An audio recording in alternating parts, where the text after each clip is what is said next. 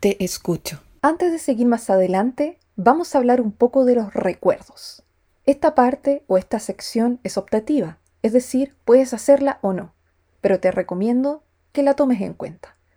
A muchas de las personas que me ha tocado conocer y ministrar de manera presencial en esta ONG Te Escucho, le he sugerido que lo hagan porque durante las conversaciones nos hemos dado cuenta que todavía estas cosas pueden influir en sus vidas.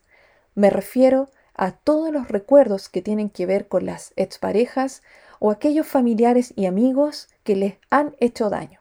Estos pueden ser regalos, canciones, fotos o incluso hasta objetos del hogar como un sillón o un mueble.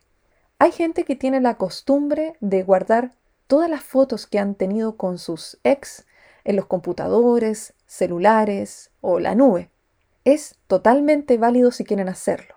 Sin embargo, ocurre que de pronto vuelven a revisar estas fotografías y surgen sensaciones tristes y también dolorosas, porque claro, hay gente que les afecta. Hay otros que les puede dar igual, pero si eres de aquellos que les puede influir, te sugiero que tomes alguna medida al respecto.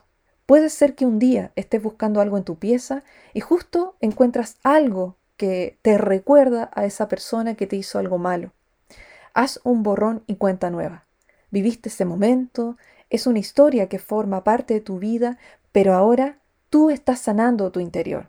Así que puedes reunir todos esos objetos, recuerdos y eliminarlos, porque como te dije, todo lo que ocurre en el mundo físico tiene una consecuencia en lo espiritual.